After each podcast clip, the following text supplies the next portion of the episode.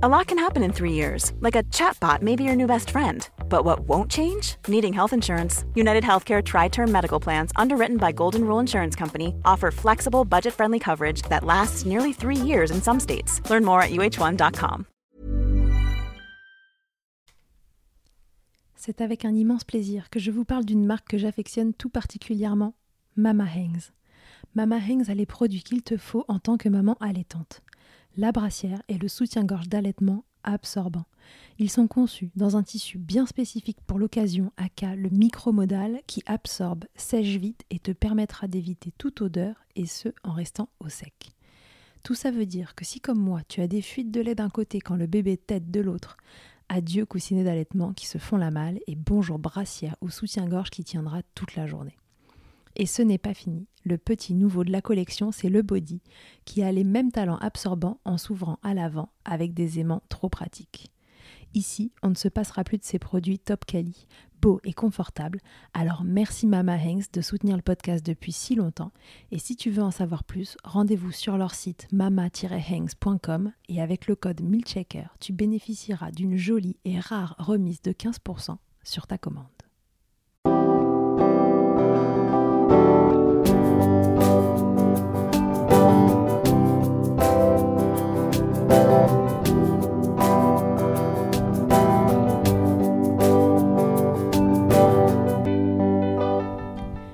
Bonjour et bienvenue dans Milkshaker, le podcast qui agite les idées reçues sur l'allaitement.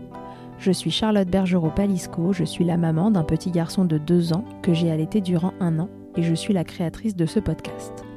Dans la vie, je suis ostéopathe spécialisée en périnatalité. Je m'occupe des femmes en général, de leur désir de grossesse à leur postpartum, des bébés et des enfants. J'accompagne spécifiquement certaines problématiques d'allaitement en libérant les bébés des tensions qui les empêchent de téter correctement permettant un allaitement serein pour la mère et l'enfant. Au fil des consultations, je me suis rendu compte que le principal frein à l'allaitement, c'était le manque d'information, de partage d'expériences et de vécu dans une société où l'allaitement n'est pas une norme. Je vous propose donc d'interroger avec moi des mamans et des papas sur leurs expériences, mais aussi de vous informer auprès de professionnels spécialisés en allaitement. Mon objectif est simple, vous informer, vous donner les clés pour faire des choix en conscience, banaliser l'allaitement sous toutes ses formes, vous le rendre plus accessible, plus facile et alimenter ce fameux village dont on a tant besoin pour élever un enfant. Laissez-moi vous présenter Luce et Virginie, deux amies aux vies différentes, mais dont les chemins de maternité vont se croiser, que dis-je, s'imbriquer. Virginie accouche quelques semaines avant Luce de son troisième bébé, et pour elle l'allaitement a un goût de déjà-vu. On lui explique qu'elle n'a pas assez de lait pour nourrir sa fille. Et puis c'est le tour de Luce d'entrer dans la danse. Elle souhaite plus que tout allaiter, mais son bébé ne parvient pas à se nourrir au sein. Très vite, elle demande un tire-lait et parvient à nourrir son bébé à l'aide d'un biberon. Ces deux trajectoires auraient pu rester sur des lignes parallèles, l'allaitement pas comme on l'imaginait, mais c'était sans compter sur l'hyperlactation de Luce. Et pas n'importe laquelle. Luce tire quotidiennement des quantités astronomiques de lait et décide d'en faire profiter les autres le lactarium, oui, mais aussi la fille de Virginie, faisant de Naïs et Cléo des sœurs de lait et scellant définitivement cette amitié si précieuse. Pour cette première interview à trois voix, j'ai donc décidé de les interroger toutes les deux en même temps. Place à l'histoire de Cléo, Naïs, Luce et Virginie. Bonjour Virginie, bonjour Luce, bienvenue dans Milkshaker. Bonjour. Bonjour Charlotte. Alors aujourd'hui, on est trois euh, au micro de Milkshaker. Euh, c'est Virginie et Luce qui m'ont contacté. Donc en fait, euh, si mon souvenir est bon, c'est Virginie qui m'a contacté en premier, c'est ça? Elles avaient envie de me raconter leur histoire assez incroyable et j'ai été tout de suite conquise par, par le récit.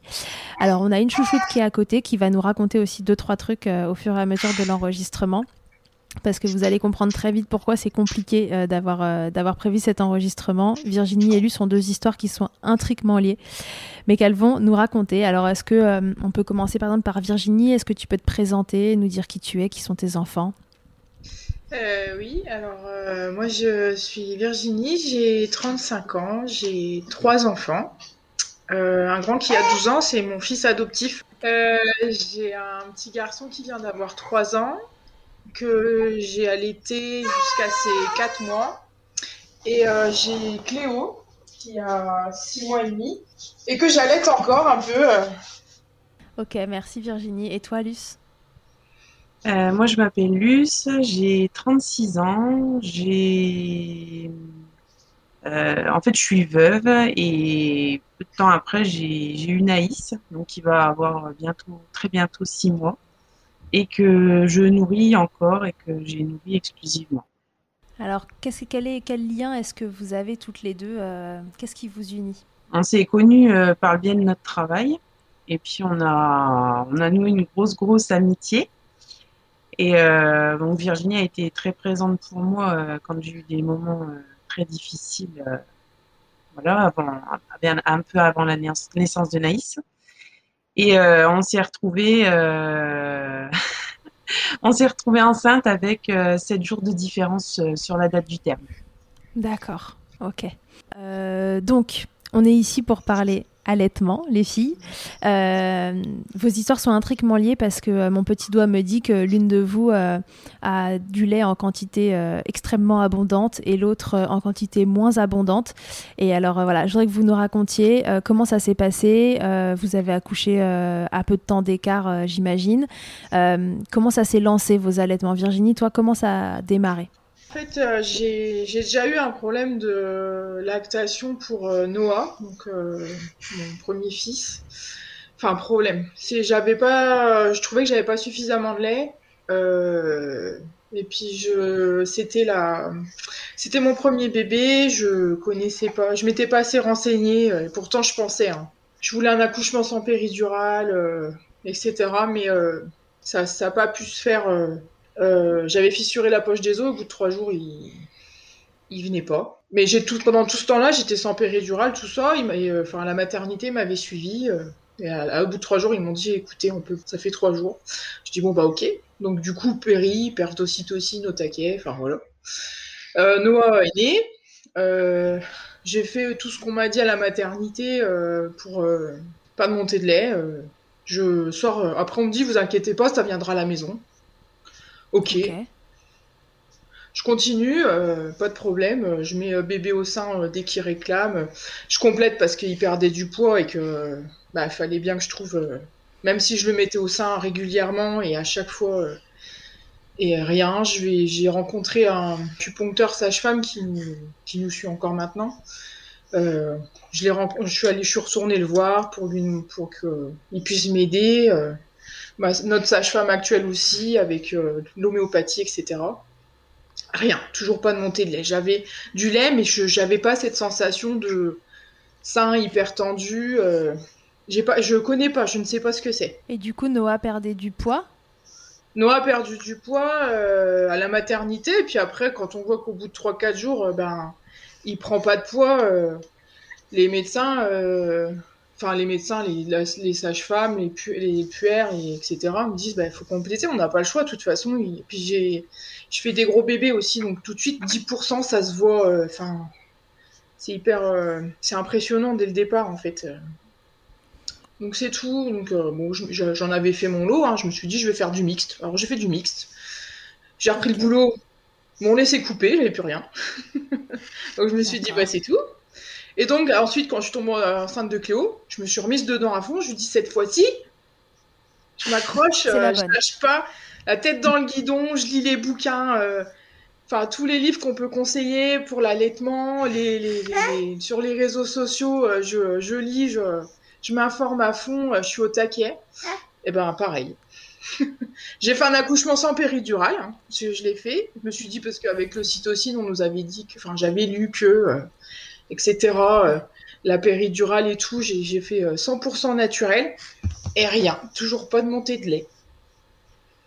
Donc, euh, Et alors du coup, est-ce que quelqu'un à un moment a, posé un diagnostic pour toi? Est-ce que c'est une vraie insuffisance de lait de ton côté Alors me dire que c'est... Enfin, les médecins que j'ai rencontrés, euh, notre sage-femme, on, a fait tout ce qu'on pouvait, de l'homéopathie, les, tisanes. Euh, en plus, je déteste tout ce qui est fenouil et tout, Annie. J'aime pas ça, mais vraiment. Mais je... Non, mais c'est une horreur. Je... bois les tisanes, je fais tout. Enfin, et on a, j'ai demandé à rencontrer une IBCLC qu'on a près de chez nous. Je suis désolée, mais elle m'a pas trop aidée. Elle a même pas vu ma fille, elle me l'a pas mise, enfin, elle l'a pas vue au sein, rien. On a juste échangé deux trois mots et puis elle m'a dit bah c'est tout. Après les tétés, faut stimuler au tire-lait. Bah ouais, ok, mais ça j'ai déjà fait. Et... Ça n'a rien donné. Quoi. Et malgré tout, euh, voilà, ça ne vient pas, quoi. Il n'y a pas la quantité nécessaire. Et donc, du coup, Cléo, de la même façon que, que Noah, euh, perdait du poids? Cléo, elle a stagné. Elle n'a pas perdu, elle a stagné. Cléo, je l'avais mise au, je la mettais au sein. Alors, elle dort. Elle avait des grosses, elle a des grosses périodes de sommeil déjà. Ça m'aide pas pour les tétés. Et euh, je suis sortie le lundi de la mat et je l'ai, je l'ai allaitée. Euh, elle, elle t'était pas trop le matin, mais beaucoup euh, de ouais, 14h jusqu'à 23h, elle me lâchait pas le sein. Bon, je me suis dit, allez, on y va, quoi. C'est qu'elle a besoin et tout. Et en fait, quatre jours après, je retourne voir la, la sage-femme et en fait, elle avait pas bougé, pas un gramme. Le poids identique. Et là, elle m'a dit, c'est pas donc malgré le fait qu'elle t'aide toute la journée, est-ce que quelqu'un, euh, parce que tu vois, tu t'étais renseigné, tu sais que si jamais le bébé a un problème de succion, ça peut affecter euh, la montée de lait. Est-ce que quelqu'un a vérifié la succion de Cléo? Non, bah, déjà par chez nous, on n'a pas ce genre de spécialiste. Après, je pense vraiment qu'elle, je pense qu'elle a un problème de frein, mais c'est juste. Euh, mais j'ai pas de crevasse, j'ai pas de, j'ai pas mal, j'ai pas de douleur particulière. Moi, en allaitant, mes tétons vont très bien, mais mais voilà. Donc on ne sait pas trop le fin mot de cette histoire, mais en tout cas, euh, de, ton côté, euh, les, les quantités de lait, pour, une raison qui n'est pas euh, purement définie, ne, sont pas, ne semblent pas suffisantes pour, pour nourrir ton bébé, c'est ça? Non. Non, non, c'est pas, c'est pas, c'est clair, c'est pas suffisant. on nous dit toujours que la qualité, c'est pas, c'est pas le problème. Après, en termes de quantité, si je fais, euh, j'ai fait des expressions au tire-lait, je, si j'ai 50 millilitres, je suis, je suis heureuse, hein, c'est champagne. Hein. J'ai, j'ai rien. Enfin, j'ai rien. J'ai pas, j'ai pas suffisamment en tout cas. Ok. Et à quel point ce projet d'allaitement, il était important pour toi? Bah, moi, ça me Pour moi, c'est quelque chose qui est naturel. Donc, à aucun moment, je me suis dit, je vais prendre, je vais, leur donner le biberon euh, dès la naissance. C'était pas, euh, c'était pas nécessaire. Euh, ça me paraissait pas. je me suis dit, mon corps il est fait pour en fait. Donc, on verra bien, advienne que pourra. mais je m'étais, à aucun moment, je m'étais dit, ça va pas fonctionner.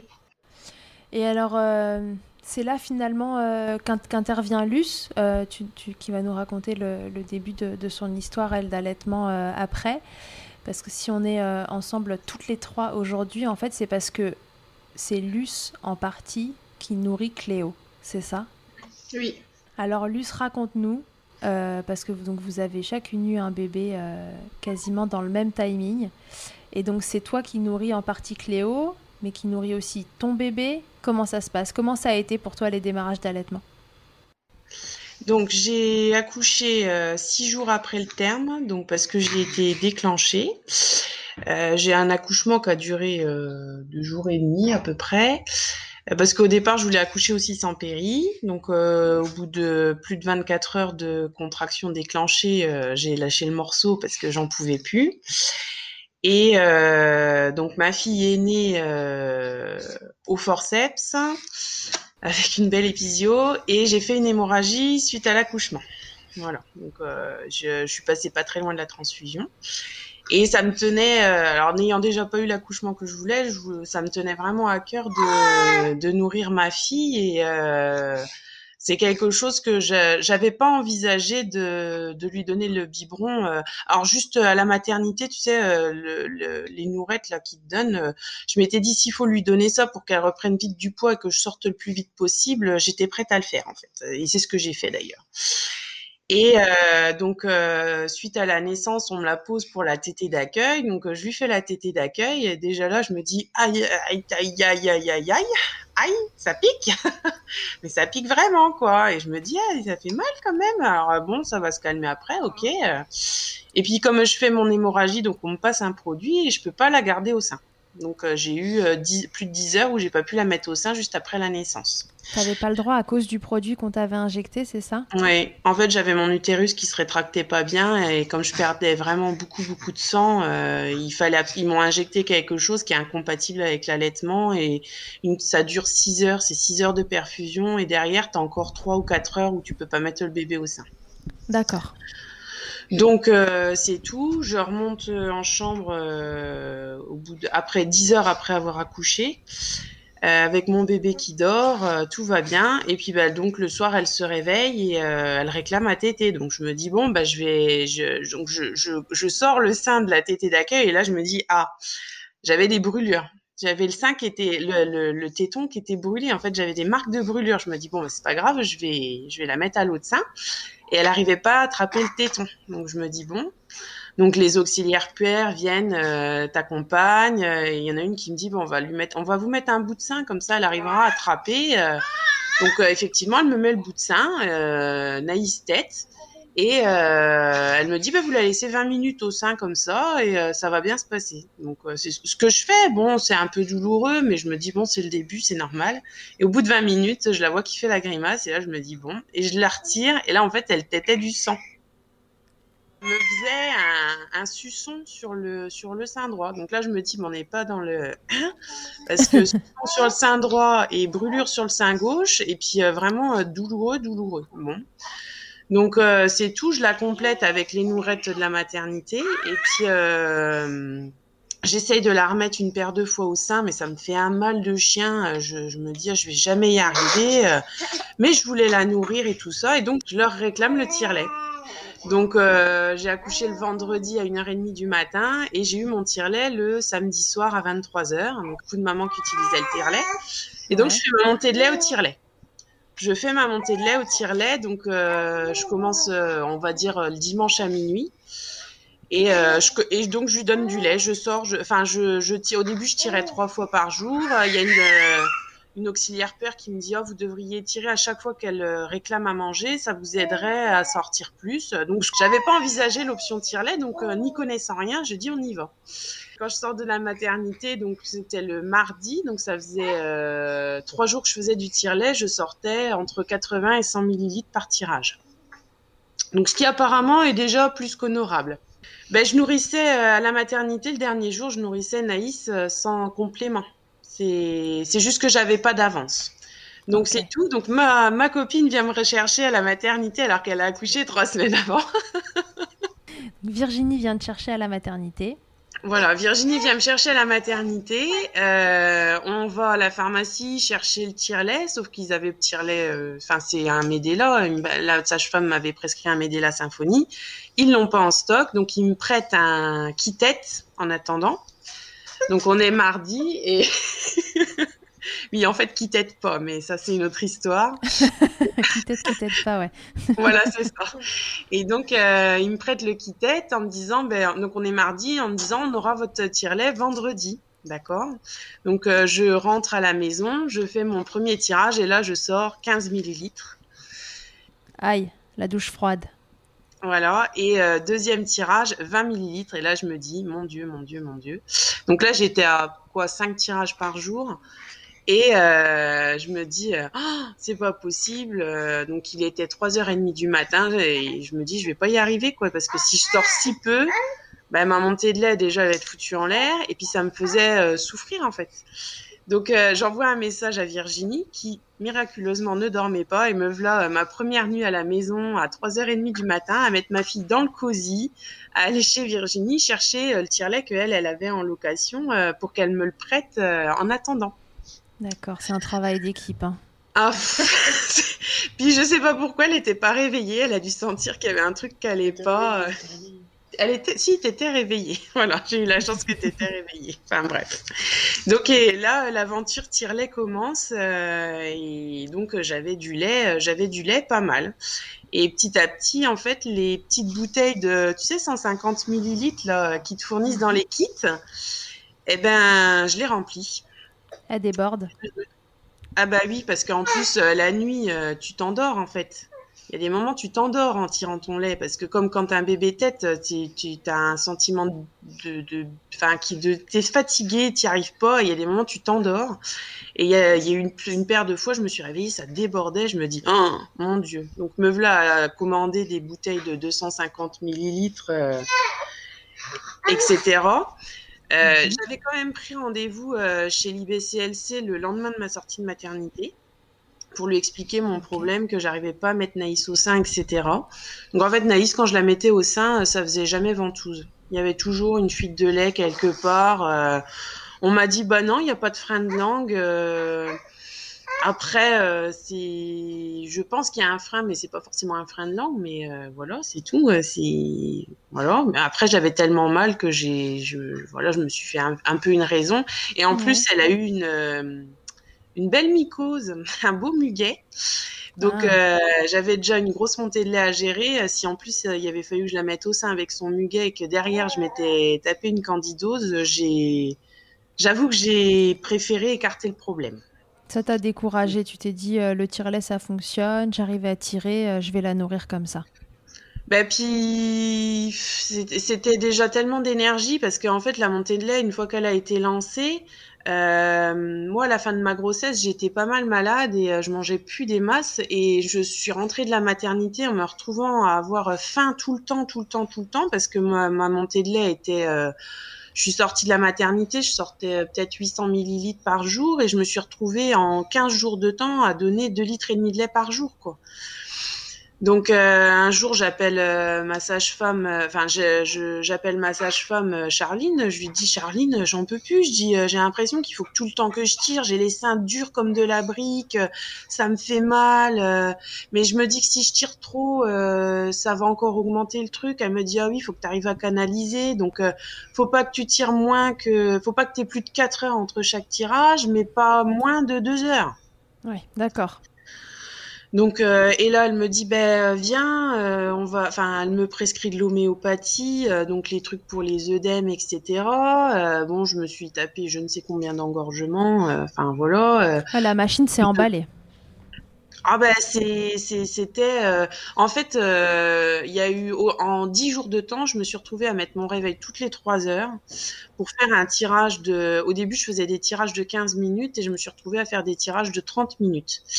Et, toutes les trois heures pour euh, pour pouvoir sortir ce que j'avais à sortir. Parce que je ne et même en faisant ça quand j'avais fini de tirer mon lait j'avais encore les seins qui goûtaient. Waouh. Ouais donc, du coup, tu tirais les deux seins toutes les trois heures pendant 30 minutes. Ouais. Et tu avais combien de litres de lait à chaque tirage? Ben, En fait, j'avais euh, au, tout début, quand. Euh, il y a Cléo qui nous accompagne. quand, euh, je, quand je faisais les tirages toutes les trois heures, j'avais entre 350 et 450 millilitres. Donc euh, je me, ça dépendait. Il y a des, il y avait des tirages. Tu vois, par exemple le tirage quand tu te levais le matin après avoir dormi, que c'était un, que t'avais bien dormi, je tirais plus. Euh, les tirages de fin de journée, je pouvais tirer un petit peu moins. En moyenne sur les journées, je tapais du 2 litres, 2 litres et demi quoi. Oui. Sur 24 heures, 2 litres, 2 litres et demi. Ce qui était finalement trop pour ton bébé. Ah ben oui, alors malgré que j'ai un bébé qui boit beaucoup, hein, moi Naïs, ah elle boit euh, quasiment un litre de lait par jour. Hein, quand Cléo, elle en boit peut-être 6 euh, ou 700. Mais euh, malgré ça, oui, j'en avais trop. Et alors, euh, j'avais pas du tout anticipé que j'allais avoir trop de lait. Donc là, ma copine, elle me dit, mais faut que, faut que, faut que tu trouves des sachets à congeler pour congeler ton lait, pour le garder. Comme ça, quand tu reprendras le boulot, c'est super, tu auras de quoi compléter ça va être top, euh, c'est bien, tu vas avoir de quoi faire de l'avance. Donc on investit dans des sachets de lait. Et puis ah, c'est à ce moment-là qu'en fait, euh, sachant que Virginie n'avait pas assez de lait, je lui dis écoute, euh, si tu veux, je te complète Cléo. Je dis moi, de toute façon, ce lait-là, je dis même si je le congèle, j'en aurai toujours de trop, toujours, toujours de trop. Donc on a on a monté un peu notre petite entreprise. Bon, sous couvert, hein, notre sage-femme, elle m'a fait refaire des tests virologiques, etc. Ouais, c'est ce que j'allais euh, te demander. Est-ce que euh, est-ce que vous vous étiez renseigné sur euh, comment ça pouvait se faire de, de, se donner du lait comme ça entre amis? Est-ce qu'il y avait des tests à faire avant? Est-ce qu'il y a des choses à respecter? Mais après, c'est une, c'est une histoire de confiance aussi parce que euh, officiellement, le don de lait euh, comme ça, euh, particulier à particulier, t'es pas censé faire ça. Après, euh, après, euh, enfin moi, Virginie, je lui fais entièrement confiance. C'est d'ailleurs elle qui me garde ma fille. Mais euh, je, je, je me voyais pas en fait avoir des litres et des litres de lait et laisser ma copine galérer à se battre avec son homéo, etc. Pour... Moi, je me battais pour en avoir moins.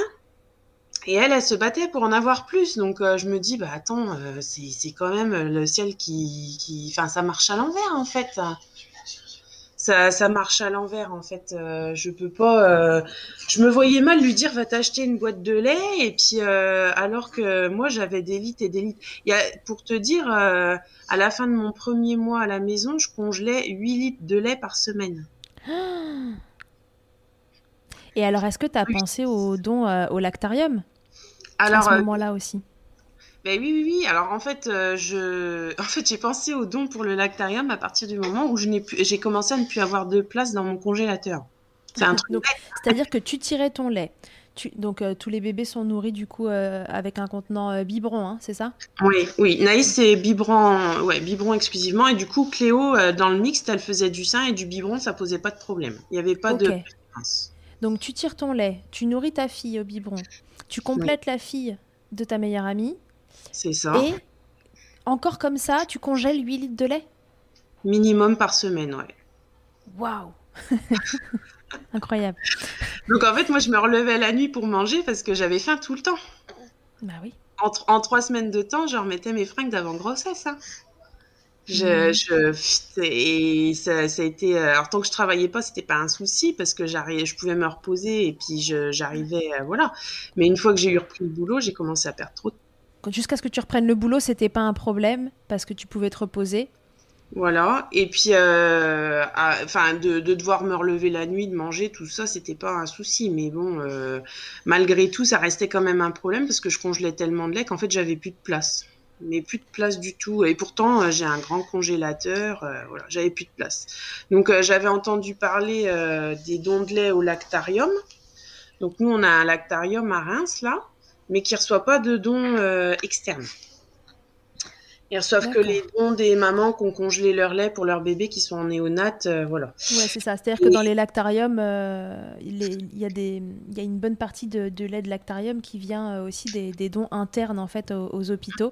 C'est-à-dire que c'est des mamans qui accouchent de bébés prématurés, qui mettent en place leur lactation, mais leur lactation elle est souvent euh, trop importante entre guillemets par rapport aux besoins de ce bébé prématuré. Donc en fait, elles donnent au lactarium ce qu'elles tirent pendant la journée. Donc ce lactarium-là n'acceptait que ça. Voilà. Donc euh, c'est tout. J'ai appelé euh, Nancy. euh, parce que Nancy, c'est à deux heures environ de chez nous. Ouais. Je les appelle et je leur demande comment ça se passe. Donc euh, ils me disent, ben, enfin ils m'expliquent, ils me disent, ben, on vous fournit euh, le matériel, donc des biberons euh, stérilisés, enfin des biberons, des contenants en fait pour congeler euh, votre lait, euh, des étiquettes, euh, du matériel pour stériliser vos tétrelles et le matériel de, enfin tout ce qui vous sert à recueillir votre lait. Et nous, on vous envoie des ordonnances. Enfin, il y a un dossier, un petit dossier à compléter. Donc, tu as des analyses de sang à faire. Enfin, ce que nous avait déjà fait faire la sage-femme au final. Mais bon, euh, comme c'était non officiel, euh, voilà. Et euh, comment? Et on vient collecter tous les trois mois. Bon. Ok. trois mois, c'est énorme pour toi, non? Ben oui, parce que déjà, elle me dit, euh, on vous envoie des biberons, euh, quelle contenance Parce qu'il y a 130 millilitres et 240. Et moi, je lui dis, ben moi, il me faut des 240. Ah, mais vous savez, euh, si je dis, ah non, non, mais moi, je dis, je vous en ferai deux minimum par tirage. J'en ferai au moins deux à chaque fois. Et moi, il y a des matins, je me levais, je tirais 820 millilitres. hein.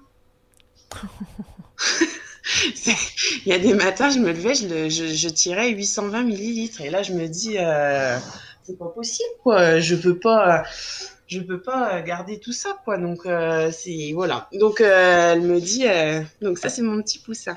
Voilà, on a Naïs qui nous a rejoint, qui est sortie de la sieste.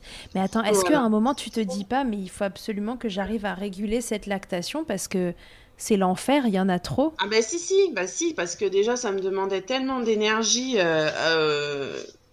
rien que la, la production en elle-même me demandait énormément d'énergie. Le fait de se relever, parce que bon, euh, se relever pour le tire-lait, c'est un fait.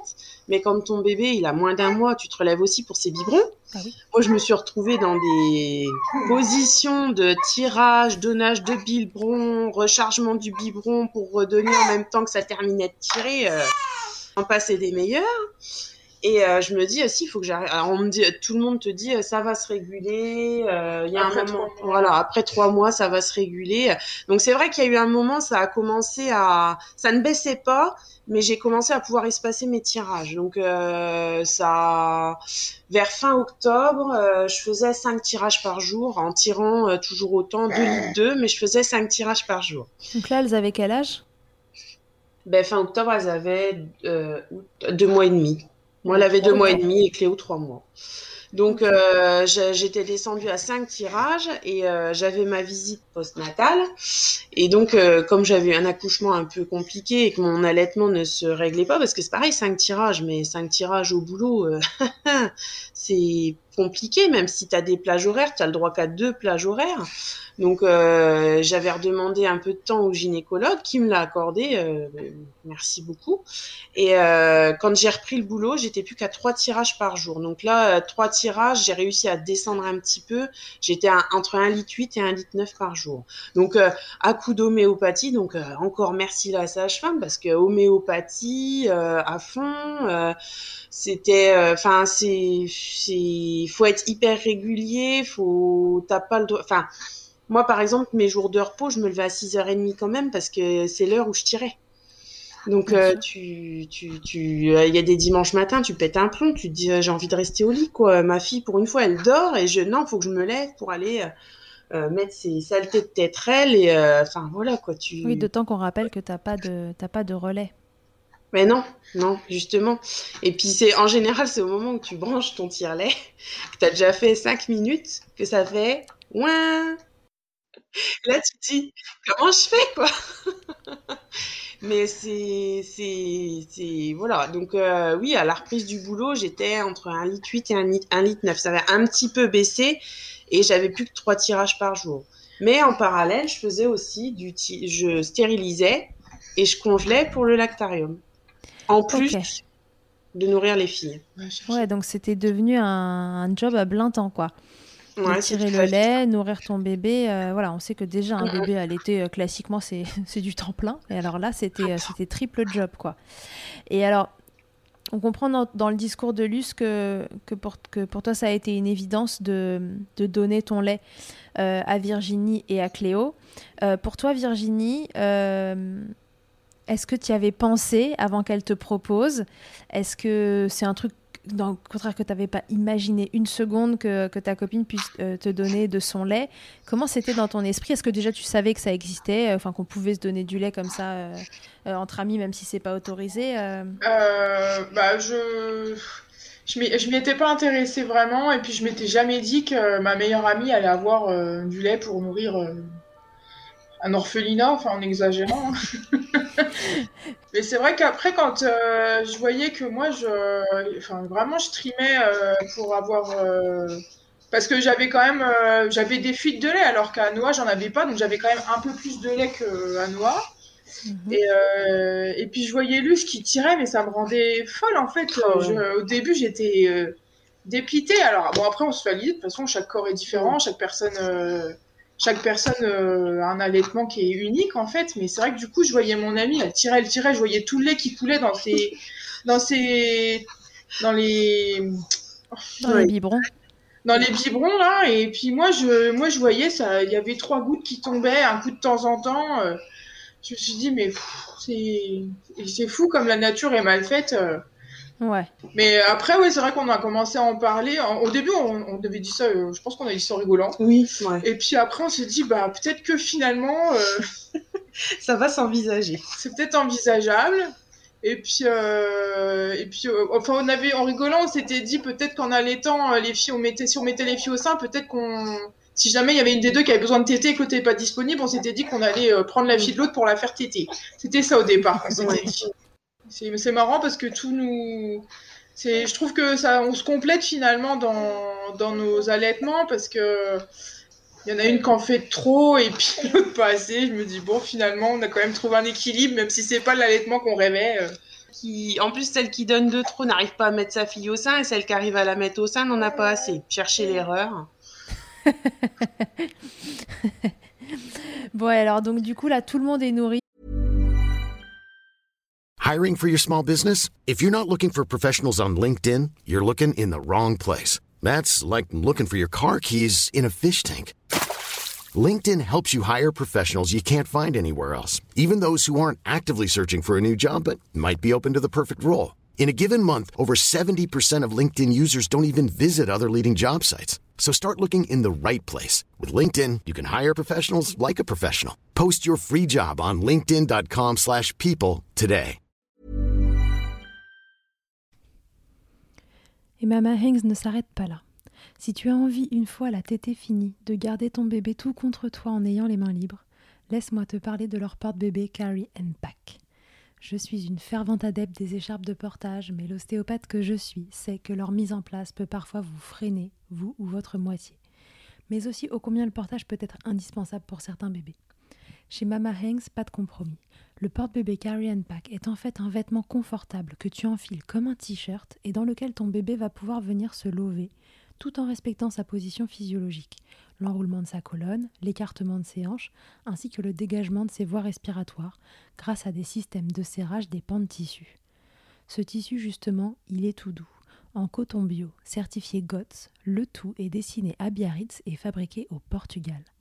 Tu pourras l'utiliser de la naissance jusqu'aux 10 kg de ton bébé, de quoi t'assurer un certain nombre de câlins collés serrés. Ici, on n'a utilisé que ça pour bébé numéro 2. Pour toutes les infos, tutoriels et découvrir leur gamme de vêtements de portage, ça se passe toujours sur le site mama-hangs.com et tout pareil, avec le code MILCHECKER, tu bénéficieras d'une remise exceptionnelle de 15%. Et euh, exclusivement au lait maternel euh, Jusqu'au 6 mois. Et puis là, on a. Hum, en fait, on a commencé les transitions. Alors, Cléo, elle est presque, c'est quasiment fini. Et moi, je commence la transition euh, vers le lait euh, en poudre pour Naïs parce que cet allaitement, au final, me pèse euh, de plus en plus. Bien sûr, on, parle souvent de, on parle très souvent même de, du manque de, lait que toi tu, alors du vrai ou faux manque de lait, comme on n'a pas le, voyez le Enfin, vous voyez, la, cause de ce manque de lait, on va, on va parler de manque de lait, mais avec des guillemets, voilà, pour, euh, parce qu'on ne sait pas finalement si c'est un vrai manque de lait ou si c'est un trouble de succion ou autre qui fait que la lactation n'arrive pas à se mettre en route euh, et à s'entretenir correctement. Mais en tout cas, euh, ce entre guillemets manque de lait, on en, on en parle régulièrement comme, comme d'un souci. On a peur que les bébés grossissent pas assez. Et, et voilà, et c'est embêtant pour les mamans. Mais ce dont on parle moins, c'est du trop plein de lait. Et qui peut être finalement tout aussi handicapant euh, que le manque de lait. Alors comment tu l'as vécu, euh, toi, euh, Luce, ce, trop plein de lait? Quelle, quelle, place ça a pris dans ta vie? Outre le fait que c'est trop cool parce que tu nourris, je sais pas combien de prématurés et, la fille de, de, de, ton ami aussi, et ça c'est trop beau, mais quand même. Le, le, le fait de dire, bah déjà c'est au début, j'ai eu du mal parce que c'était compliqué euh, avec la fatigue, le postpartum, euh, tu as plein de choses à gérer. Euh, enfin, voilà, c'était compliqué. Et moi, Virginie, elle me dit, mais tu te rends compte, tu nourris Cléo, tu nourris Naïs, euh, c'est super ce que tu fais. Euh, au début, tu es tellement la tête dans le guidon que tu te rends pas bien compte. Puis là, je me dis, bon, euh, Naïs, elle va avoir six mois, elle est encore nourrie exclusivement les maternelles, même si on a commencé avec un bribon en poudre hier, quoi. je me dis, bon, même si t'as pas fait comme tu as voulu, tu as quand même le résultat qui est là. Après, euh, je me dis j'ai de la chance au départ. Je me dis ah c'est de la j'ai de la chance, je peux la nourrir, c'est génial et tout. Et petit à petit, euh, ça devient une contrainte.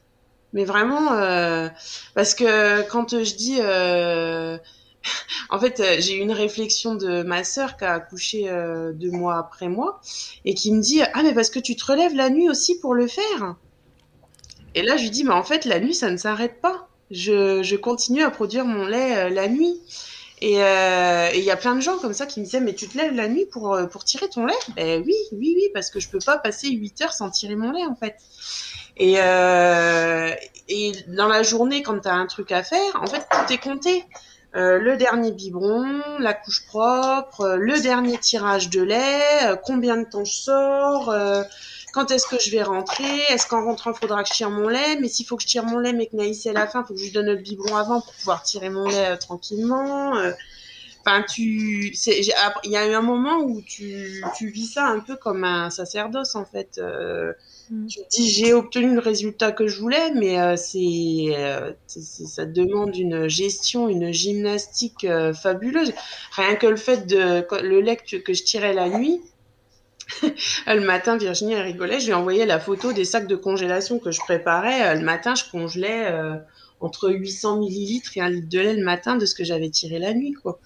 Et tu te dis, euh, c'est, ça devenait, euh, ça a pris beaucoup, beaucoup d'ampleur, même si on a essayé de contenir. Hein, euh, enfin, on a essayé de contenir. On a contenu quand même. Mm. On a réussi à compenser pas mal de choses, mais c'est, c'est la fatigue, la, la logistique, l'exigence de la stérilisation et du don de lait, le c'était quoi le plus pesant? C'était la logistique que ça impliquait, donc cette espèce de, charge mentale euh, constante, tu vois, d'avoir toujours un truc à penser en plus de, la gestion d'un nourrisson, tout simplement? Ou c'était euh, ce côté où on, peut se sentir un peu coincé, tu vois, en hyperlactation, parce qu'en effet, il y a ce truc de, ben, en fait, je voudrais bien ne pas tirer pendant 8 heures et dormir si éventuellement mon bébé dort et que j'ai de la chance, mais je ne peux pas. Et, euh, ça, peut être assez oppressant. C'était quoi le, plus, euh, le plus dur des deux? Je, il n'y avait pas de plus dur en fait, parce que tu es tellement dedans que tu, en fait, tu subis. Vas-y. Euh, je pense, je reprends parce qu'elle elle, est encore dedans en fait et euh, elle se rend pas compte. Mais la charge mentale, sa charge mentale, c'était euh, euh d'être dépendante de ce tire-lait, de devoir toujours limite elle, elle couchait avec en fait. Du coup, je lui ai dit, écoute, on avait dit que quand ça te pesait trop, il fallait arrêter euh, et là, je sentais euh, quand elle m'a dit, enfin, limite les larmes aux yeux à chaque fois, il faut que je, tire mon lait encore. Euh. Je lui dis, écoute, et là c'est trop en fait, il faut que. je lui dis, t'as déjà mm. donné beaucoup, de, de toi. je lui dis, essaye de, essaye de voir pour arrêter. déjà, on avait dit qu'on arrête. Enfin, en discutant entre nous, on avait dit, ok, s'il faut que j'arrête, j'arrêterai déjà en premier le lactarium. Et là, du coup, elle a arrêté le l'aquarium et déjà, euh, elle, a dit, mm. je me sens déjà mieux. Je me sens déjà mieux, j'ai moins cette, cette euh, la stérilisation, etc., ce process. Euh, c'était très exigeant. Et là, là, du fait que ça commence à, à, vu qu'elle commence à faire une transition vers du lait en poudre, on, on, a aussi, on commence Cléo, elle en prend encore un petit peu de temps en temps, mais là, euh, là ça y est, ça commence à, on commence à arrêter le, le, don de lait qu'elle me fait aussi pour euh, prioriser ce qu'on avait dit depuis le départ, c'est prioriser le lait pour euh, Naïs. Bien sûr. Ouais, donc c'était vraiment le, trop plein en fait. Le... C'est puis c'est quelque chose au final que tu maîtrises pas vraiment. Ouais. Parce que, bon, effectivement, quand j'ai repris le boulot, euh, je m'en sortais au niveau des tirages, etc. Mais quelque part, c'est quelque chose que tu maîtrises pas vraiment, puisque c'est, c'est tellement, ton cerveau, il est tellement conditionné. T'entends des pleurs d'enfants, pouf, t'as une montée de lait. Alors même si t'es à tes trois tirages par jour, euh, t'entends des pleurs d'enfants, t'as une montée de lait, quoi. Et là, tu te dis, ah, euh, moi, c'est un truc bête, mais je rentre du boulot le soir. Mm. Systématiquement, j'ai ma montée de lait sur le chemin du retour le soir. Systématiquement.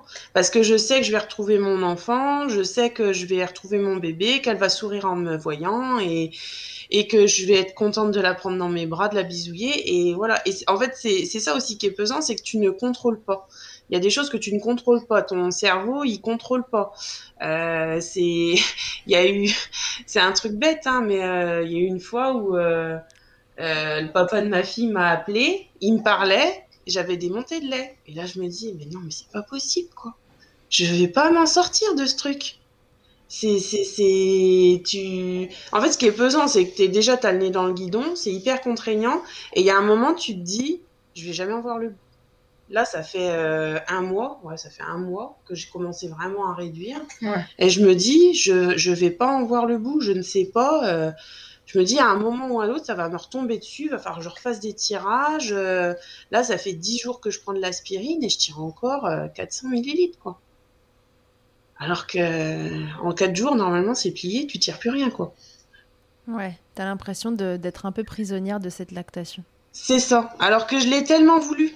Je l'ai tellement voulu. Je, je voulais nourrir ma fille. Même euh, Charline, elle m'a dit euh, Ah, ça te tenait tellement à cœur euh, de nourrir euh, ta fille, euh, de ta lactation, tout ça. Je lui dis Oui, oui, oui, ça me tient à cœur. Et je, suis convaincue que j'ai fait euh, ce qu'il fallait et que c'était euh, le meilleur pour mon bébé et que je, je, me suis pas posé la question une seconde. Tu vois, le tire-lait euh, à, la, maternité, ils m'ont dit vous arrivez pas à la mettre, soit vous la au sein, soit vous prenez le tire-lait, soit vous la, vous la nourrissez au lait artificiel.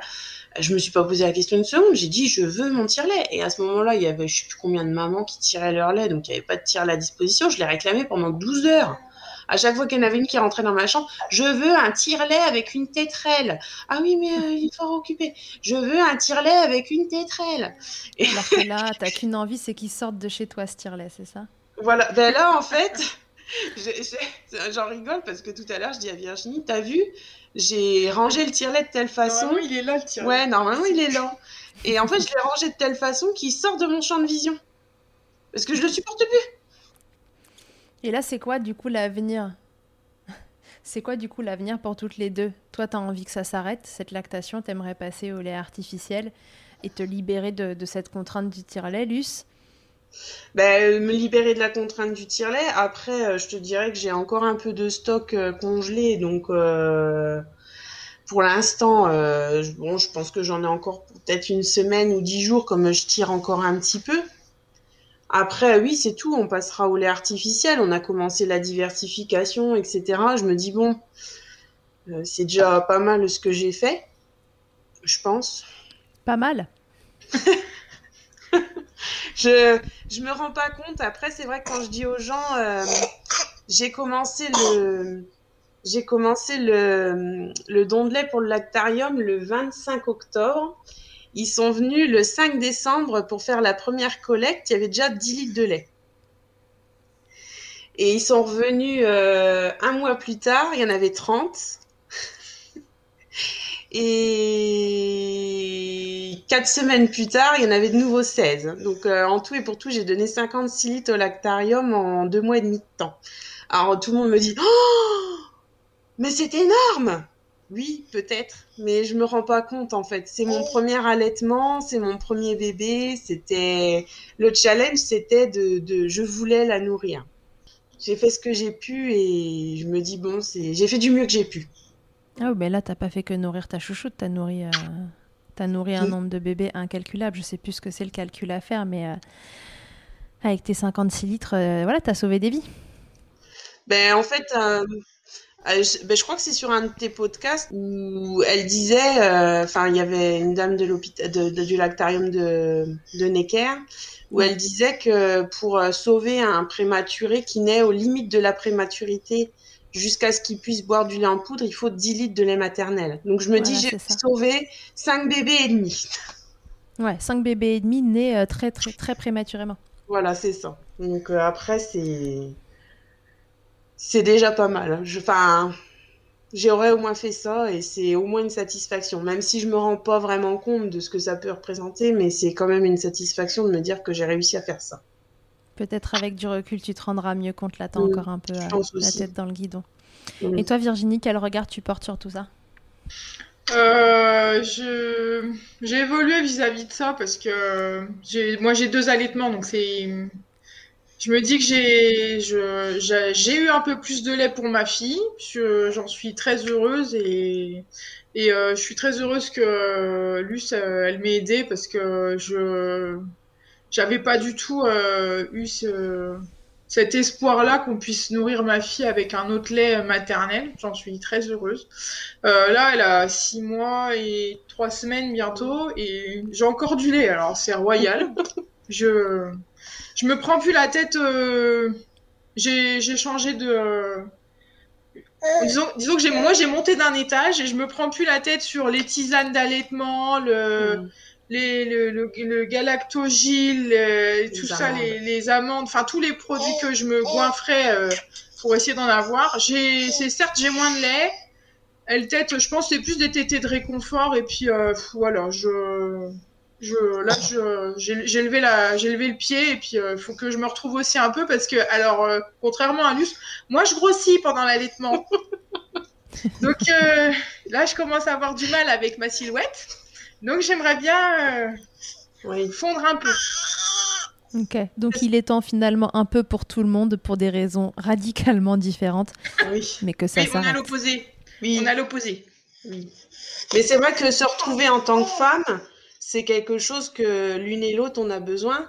Et avoir été là l'une pour l'autre aussi, ça a été important parce que je pense pas qu'on serait allé aussi loin l'une et l'autre dans notre allaitement si on n'avait pas été là euh, l'une pour l'autre. C'est Ouais. Que ça soit le mien ou le sien, euh, voilà, c'est. On a eu quelques soirées en larmes au téléphone. Mais bon, euh, c'est, on se dit on l'a fait quoi. Au moins on l'a fait. Ouais, pour des raisons totalement opposées, mais euh, les difficultés étaient présentes des deux côtés et finalement avoir en face quelqu'un qui vivait la situation que l'autre enviait presque a été une solution et pas, et pas un motif de, de jalousie ou de ou d'envie quoi. Oui, ça c'est pas, on sait Non. pas, ça a pas été comme ça. En fait, dès qu'il y avait, euh, un- enfin, une gêne d'un côté ou de l'autre, en fait, on en parlait tout de suite et du coup, euh, enfin, c'est Mm. vachement plus simple au niveau communication. Ça lève plein de barrières. euh, Mm. Enfin, je, je remercie Luce d'être comme ça parce que moi, ça m'aide, ça m'aide beaucoup en fait de, Oui, ben, moi, de pouvoir parler comme ça, euh, dire il y a quelque chose, ça me, ça me gêne, voilà, j'ai ça, voilà, mais c'est- ça c'est important. oui, c'est- Ouais, il n'y a, pas de non-dit entre vous. Bah, ou des fois, je la laisse râler un peu. Puis j'attends, puis elle revient, puis elle me dit Ah, je voulais pas dire ça comme ça, euh, mais j'avais besoin de râler. euh. Mais bah non, maintenant je la connais, donc euh, ça va. Vous êtes devenu un couple? Virginie, t'es en couple Mais presque. On va dans les magasins, je te jure. euh, euh, Il y, a une- il y a une vendeuse la dernière fois, elle nous dit Mais je comprends pas, euh, Noah, donc son grand, il appelle euh, la dame maman et vous, il vous appelle tata. Ben, je dis Oui, maman, tata. Enfin, pour moi, il n'y avait pas de sous de quiproquo. Et sa sœur, l'autre jour, nous dit Ben, Elle vous a pris pour un couple. Ah, mais j'avais pas du tout pensé à ça en fait. Est-ce que vous vous rendez compte Est-ce que vous savez que vos chouchoutes du coup sont sœurs de lait et que dans certaines cultures c'est aussi fort que le lien du sang oui, oui. Ouais, bah, ça y est, j'ai eu un petit Mais elle, euh, Virginie, elle avait pas réalisé, mais euh, moi la dernière fois, je lui dis ah là, enfin au tout début, je lui dis nos filles vont être sœurs de lait, tu te rends compte, euh, c'est génial. euh. ah bon, mais qu'est-ce que c'est que ça? Enfin, et je lui dis mais, enfin moi je connaissais parce qu'en fait j'ai une arrière arrière grand-mère, je crois, qui, qui était nourrice. Qui, quand elle avait des bébés, euh, en allaitait plusieurs et euh, ma mère m'avait dit, Ah, il y ben, a un truc hein, dans ta famille alors. eh ben apparemment, mais bon c'est chez ma mère c'était pas ça, mais chez nous apparemment ouais c'est. Mais j'ai une autre sœur qui a allaité longtemps, qui avait beaucoup de lait aussi. Enfin bref. Donc t'avais Et- connaissance de ça. Ouais voilà. Donc euh, du coup, mais bon pas à ce point-là. hein. Là deux litres et demi de lait, j'avoue. euh, Apparemment je suis dans les records. hein. Et comment? Et oui je lui dis nos sont, nos filles sont sœurs de lait. Alors des fois euh, je sais que ça la, ça la touche, mais enfin, elle est un peu réservée là-dessus. Alors des fois le soir, j'arrive, je dis ah mes filles, comment vous allez? Et Elle réagit pas, mais je sais que derrière, elle rigole à moitié. Elle est super jolie votre histoire. Vous vous attendiez à vivre un truc comme ça euh, un jour avec l'allaitement? Pas du tout, parce que quand on s'est connus, on n'était pas du tout dans ces situations-là. Et Qu'est-ce que ça vous a apporté? Cette expérience d'allaitement Qu'est-ce qu'elle a, qu'est-ce a changé euh, individuellement chez vous ou, euh, ensemble? Qu'est-ce que, que ça a fait évoluer? Euh, moi, je pense euh, ça, ça renforce encore plus mon amitié avec Luce. C'est encore plus fort et du coup, enfin, moi j'ai des problèmes d'exclusivité, hein, je l'avoue. Mais euh, ouais, c'est encore plus fort et euh, je, je suis tellement fière de. En fait, euh, comme tu dis, c'est unique en fait. Donc euh, notre histoire, on... enfin, c'est à nous, c'est notre histoire, c'est l'histoire de nos filles. C'est Mm. je, suis fière, hein, je suis hyper fière et je, suis reconnaissante. Je, je, me dis, ben, c'est pas l'allaitement que je voulais, mais au final, celui-là, il est tout aussi bien. Ça, ça me va. Mm. Il est joli, ouais. Moi, ça m'a, ça m'a fait comprendre des choses parce que quand Virginie, elle a eu Noah, j'étais pas maman. Et il y a des choses que je comprenais pas. Et quand déjà quand on a eu la, enfin la chance de vivre notre grossesse en même temps, puisque au final on se croisait, on se croisait chez la sage-femme, hein, euh, on avait quasiment les mêmes dates, etc. Donc déjà on a eu la chance de vivre cette grossesse ensemble. Et après au niveau de l'allaitement, il y a tellement de choses que je me suis rappelé sur euh, comment elle galérait avec euh, Nono, etc. Et je me dis oh là là, il y a plein de choses que je comprenais pas. Les tétés réconfort, tu vois, je comprenais pas ça. Je, on m'en avait parlé, je disais, oh, c'est, une connerie, euh, enfin, c'est un caprice de gamin, etc. Enfin, tu vois, c'était, il y a tellement de choses que tu comprends pas quand tu l'as pas vécu que euh, voilà. Après euh, je lui avais jamais rien dit hein, là-dessus euh, elle vivait ce qu'elle avait envie de vivre.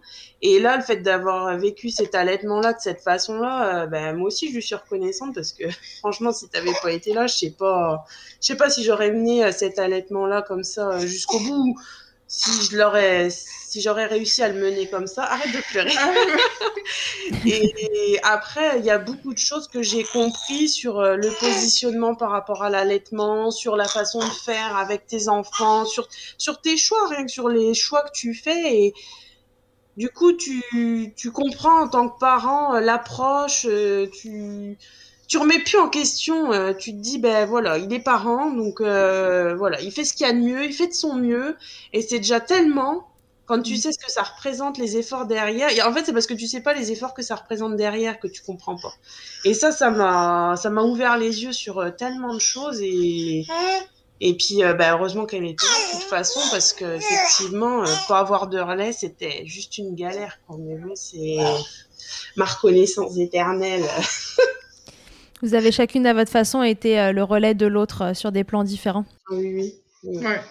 Ce qu'on n'a pas dit, mais c'est que, si je crois que tu l'as évoqué tout à l'heure, mais en fait, Virginie est la nounou euh, de ta fille, Luce, donc de Naïs. Oui. En fait, je me voyais pas la confier à quelqu'un d'autre. Hein. On va être honnête. Parce que j'ai accouché et alors apparemment j'aurais un côté un peu maman loup ou un truc comme ça, il paraît. Une histoire de cordon un peu serré.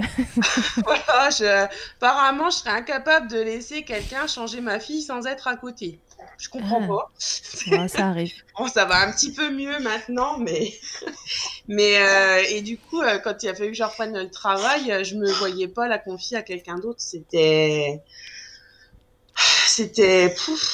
C'était tellement déjà difficile de la laisser que me dire mince, je la confie à quelqu'un que je connais pas, je connais pas. Après, je connaissais ses, ses méthodes d'éducation, son approche de la parentalité et tout ça, donc euh, ça me convenait parfaitement pour en avoir longuement discuté et du coup, euh, du coup c'était top quoi. Mais bon, c'est ouais, c'est ma nounou et je suis fière de le dire. Euh, donc Virginie garde euh, Naïs, euh, la nourrit avec le lait de Luce, avec lequel elle nourrissait aussi sa fille.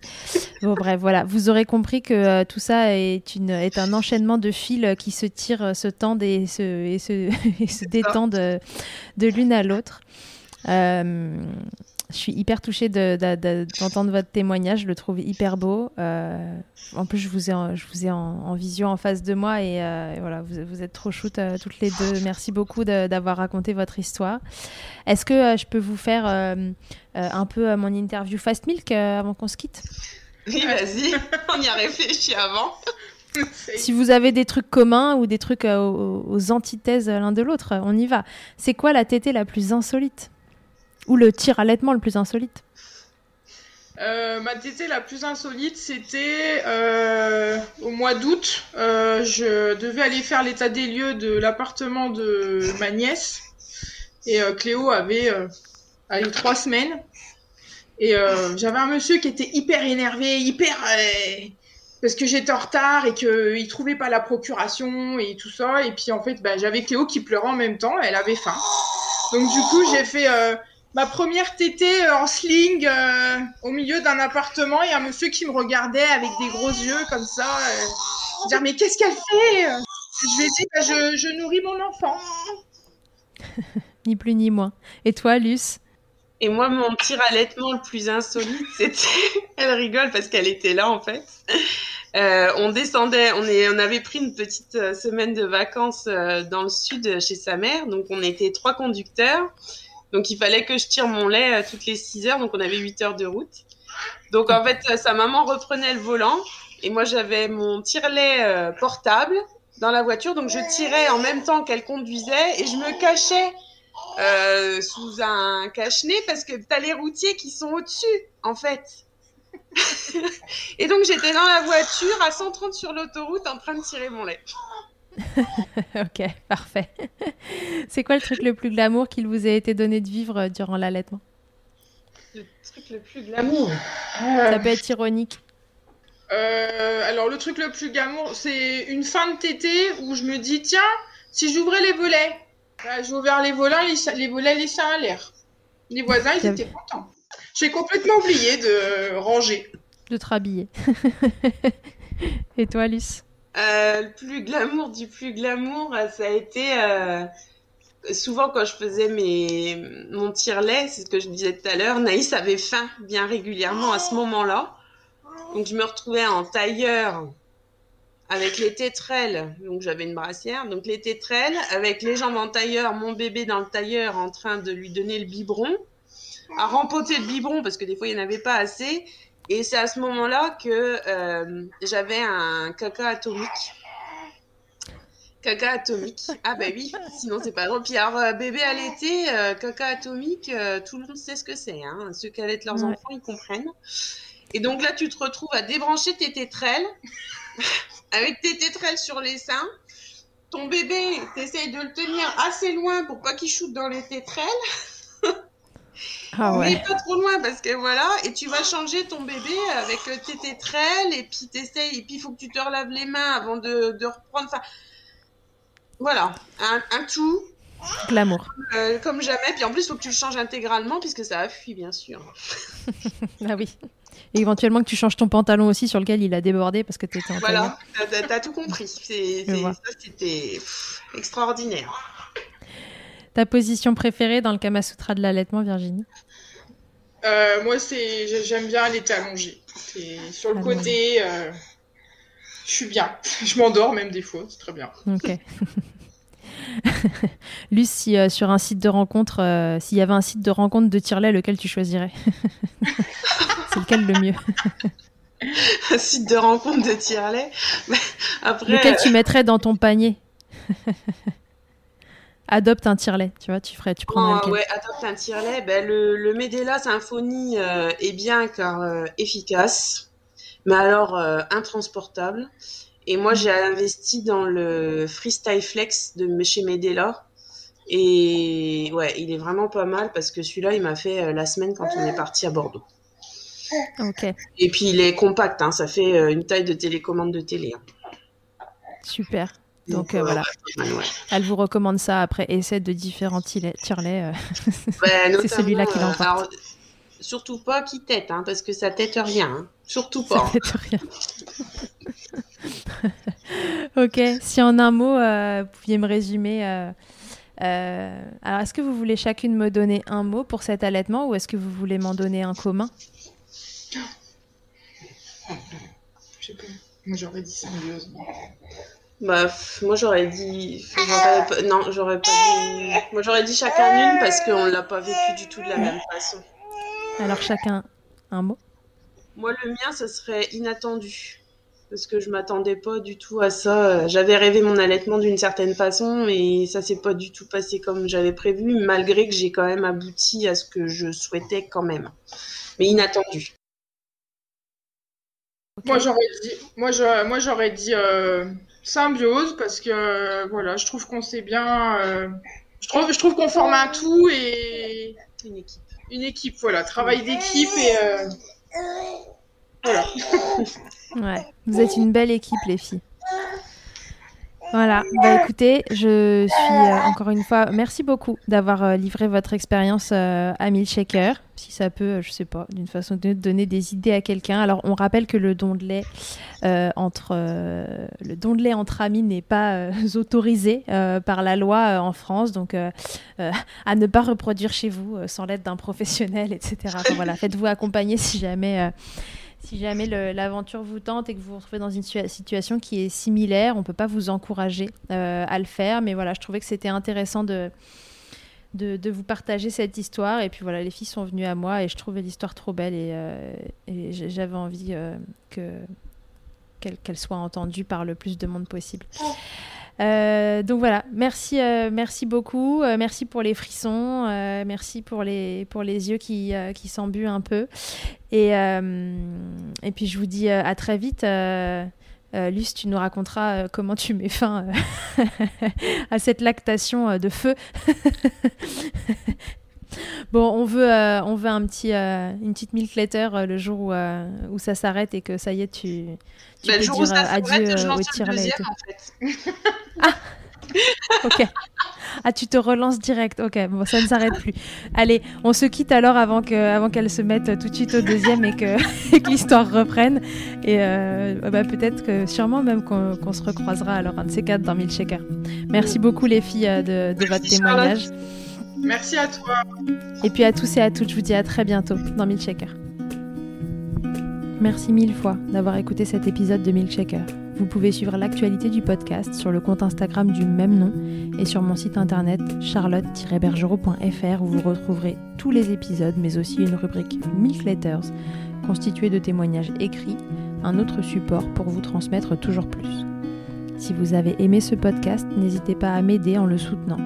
Pour cela, je vous invite à vous abonner, à laisser un commentaire, à lui attribuer 5 étoiles en fonction des plateformes ou encore en en parlant beaucoup, beaucoup, beaucoup autour de vous. Je ne vous présente plus Emma et son titre I'll Be There qui continue de nous accompagner. Et je vous dis à très vite pour un nouvel épisode. D'ici là, n'oubliez pas, prenez soin de vous, milkshakez autant que vous le voudrez et bousculons ensemble les idées reçues sur l'allaitement maternel. I hate to see you down. Can't stand to know your When you say it's getting loud, the voices in your heart. And you know I get it, so let it all out. Keep your head up, your masterpiece, and I'll swear that I'll be there by your side. A text away, you know you can find me.